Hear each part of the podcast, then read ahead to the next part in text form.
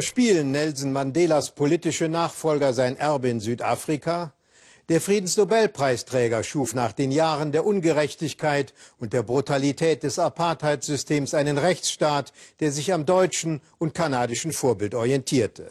Ein neues Gesetz soll jetzt aber jenen traditionellen Gerichten wieder mehr Macht geben, die vor allem auf dem Land Rechtsstreitigkeiten schlichten. Angeblich sollen alte Traditionen bewahrt werden. Aber der Gleichheitsgrundsatz wird verletzt. Denn ob vor diesen Gerichten Frauen angehört werden, das liegt allein im Ermessen der Richter. Dagegen wehren sich zahlreiche Frauenorganisationen. Sie befürchten, dass die Gleichberechtigung durch die Hintertür abgeschafft wird und sogenannte Richter im Leopardenfell ausschließlich Männern Recht geben. Uli Neuhoff berichtet.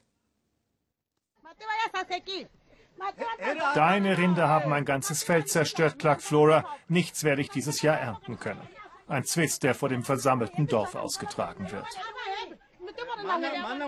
Der Chief, hier traditioneller Dorfvorsteher, ist auch der oberste Richter. Er wird später Recht sprechen, er alleine. Eine Tradition, die seit Jahrhunderten so funktioniert, hier in Limpopo, im gesamten Südafrika. Das ist so ähnlich wie ein Amtsgericht. Der Beschuldigte hatte nur wenig gesagt, jetzt wartet er mit dem gesamten Dorf auf das Urteil. Ich bin froh, dass ihr so offen gesprochen habt, sagt der Chief, wundere mich aber, dass Wills nicht zugeben wollte, dass es seine Rinder waren, deshalb verurteile ich dich. Umgerechnet 100 Euro Strafe muss er bezahlen, damit ist der Fall erledigt. In unserem traditionellen System reden die Konfliktparteien miteinander, deshalb funktioniert es, meint auch der Verurteilte nachher. Nicht wie bei den Gerichten der Weißen, dort wirst du von einem Anwalt vertreten, der nie dabei gewesen ist. Bei uns müssen sich die Leute in die Augen schauen und einander vergeben. Ich habe Geld für meinen Schaden bekommen und nicht nur Saatgut, denn zum Wiederaussehen ist es zu spät, mein Flora. Der Chief hat weise gesprochen und ich werde entschädigt.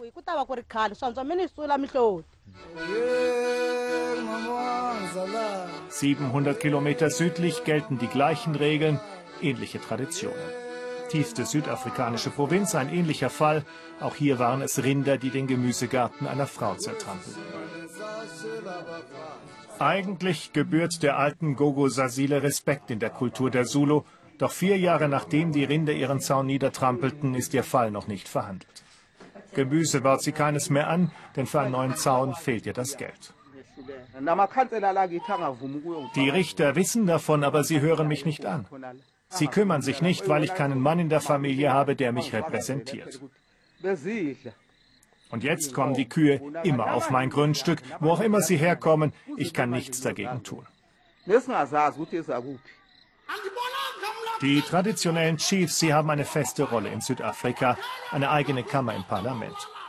Eine männlich dominierte Tradition, unterstützt vor allem auch vom Präsidenten Südafrikas, verheiratet mit vier Frauen. Für ihn sind traditionelle Chiefs die besseren Richter. Das neue Gesetz wird ihnen noch mehr Macht geben.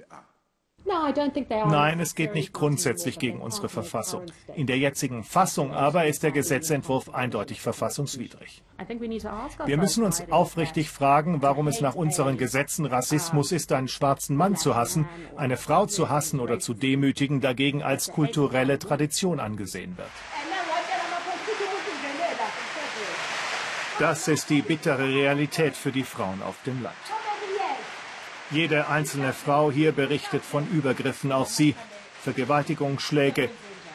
Jede hier im Kreis der Landfrauenbewegung hat ihr eigenes traumatisches Erlebnis.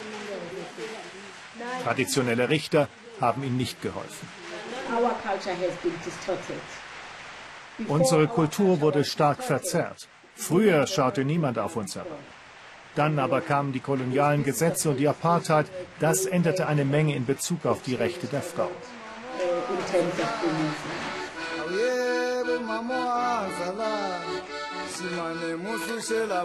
Zwischen drei und vier Stunden schlafen die Frauen hier auf dem Land. Der Rest ist Arbeit, körperliche Arbeit. Wenn die Kinder in der Schule sind, bleibt die Arbeit an mir alleine hängen, beschreibt Feti ihr Leben. Wenn sie dann da sind, dann müssen sie mir helfen bei der Gartenarbeit. Die Frau zählt vor allem als Arbeitskraft, meint Mama Sisani, die Aktivistin der Landfrauenbewegung, nicht als Mensch. So hält sich auch der Brauch der Brautentführungen hartnäckig. Feti war zwölf Jahre alt, als sie von drei Männern aus der Nachbarschaft verschleppt wurde, festgehalten und vergewaltigt von dem Mann, der sie heiraten wollte. Meine Mutter war dagegen, mich so zu verheiraten. Aber mein Vater wollte mich nicht zurück. Du bist keine Jungfrau mehr, sagte er. Wer soll dich noch heiraten? Schon am nächsten Tag wurden Kühe als Brautpreis getauscht. 25 Jahre lebte sie mit ihrem Vergewaltiger zusammen. Er steckte sie mit AIDS an. Vor einem Jahr starb er. Und alle haben weggesehen, keiner der einschritt. Auch kein traditioneller Richter, 25 Jahre lang. Der Gesetzentwurf sieht vor, dass ein traditioneller Chief die Macht eines Vorsitzenden Richters bekommt. Er wäre damit derjenige, der das ungeschriebene traditionelle Recht interpretiert, alleine interpretiert. Was, wenn er jemand ist, der die Entführung von zwölfjährigen Mädchen als Teil unserer Kultur auslegt? Es ist diese Allmacht der Dorfältesten, die die Frauenverbände Sturm laufen lässt. Sie sollen noch mehr Macht bekommen. Macht in den Händen von Männern, die, sagen wir es milde, traditionell denken.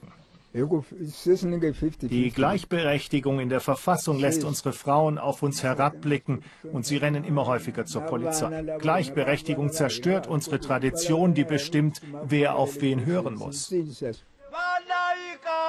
Der Kampf um die traditionellen Gerichte, er trifft direkt ins Herz der südafrikanischen Gesellschaft. Es ist ein Kampf zwischen Tradition und neuen Werten, die nur schwer miteinander zu vereinbaren sind. Mehr Videos finden Sie in der Das Erste Mediathek.